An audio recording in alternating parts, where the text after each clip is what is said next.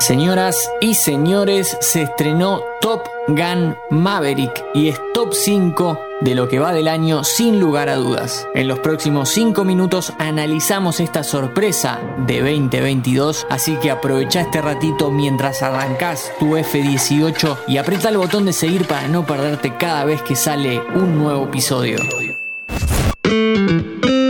Fila 10. Bienvenidos y bienvenidas a un nuevo podcast original de interés general sobre cine y series. Tan buena que parece necesaria, eso es Top Gun Maverick, la secuela de un clásico dirigida en esta oportunidad por Joseph Kosinski, el tipo que vino a levantar un semestre que venía bien, pero le faltaba un bombazo. Más de 30 años después de su ingreso a Top Gun, el capitán Pete Maverick Mitchell trabaja como piloto de pruebas de la Marina de los Estados Unidos. Sin un ascenso en su vida, el legendario piloto está estancado y sigue siendo un rebelde, uno que apuesta su vida en pos de lograr más velocidad a la vez que desafía las normas sin solución de continuidad y luego de una de las primeras escenas espectaculares de la película, a Maverick lo mandan de regreso a Top Gun a pedido del almirante Tom Iceman Kazansky. Tiene que entrenar a un grupo de aviadores para una compleja misión. Básicamente de eso se trata esta secuela sobre el paso del tiempo, los roles que uno va ocupando en la vida y cómo no es condición sine qua non avanzar y progresar de forma ascendente como demanda la sociedad. Maverick lleva tres décadas haciendo lo mismo, congelado en el tiempo y es feliz así. Que lo manden a una nueva misión en forma de profesor no le resulta para nada atractivo. Por si no sabías, aclaro, Maverick está interpretado por Tom Cruise, Maverick no es el nombre del personaje, es el apodo. Y como él, hay otros pilotos con buenos apodos en esta película.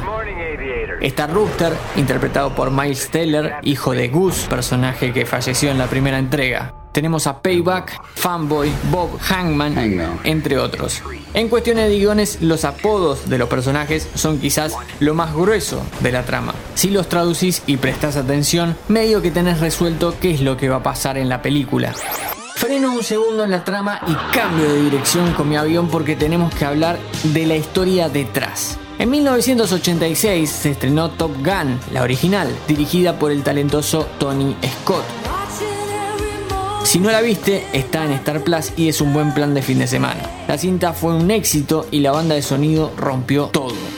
Cuando termines de escuchar el podcast poné Top Gun en el buscador y fíjate la lista de temones que tiene el largometraje. Los escuchaste todos en algún momento de tu vida una película que de alguna manera ayudaba a reivindicar al ejército de Estados Unidos años después de la derrota en Vietnam. Pero fue mucho más que eso. Disparó la carrera de todos los actores y actrices involucrados, además de marcar tendencia en moda y como decía, música. En 2010, Paramount empezó a emprender el camino de una secuela y se la ofreció a Tony Scott. El director aceptó, pero todo terminaría dos años después cuando se quitó la vida. Sin embargo, el estudio no desistió y siguió adelante con el proyecto. Para 2018 estaban todos los contratos cerrados y en 2020 se tenía que estrenar. Pero bueno, pandemia. Acá un punto interesante. ¿Por qué no se estrenó? Tom Cruise, en un homenaje que se le hizo durante el Festival de Cannes en 2022, aseguró que él solo trabaja en películas hechas para una sala de cine. Y por este motivo y otros factores, el largo no se estrenó hasta que el mundo estuvo afuera del aislamiento. Sinceramente fue un acierto enorme. Top Gun Maverick es para ver en la sala de cine con la pantalla más grande que consigas y el mejor sonido que puedas. No tiene ningún sentido esperar para verla en streaming. De la forma en que están filmadas las secuencias, por cómo es la ejecución de las mismas, por el sonido que tiene,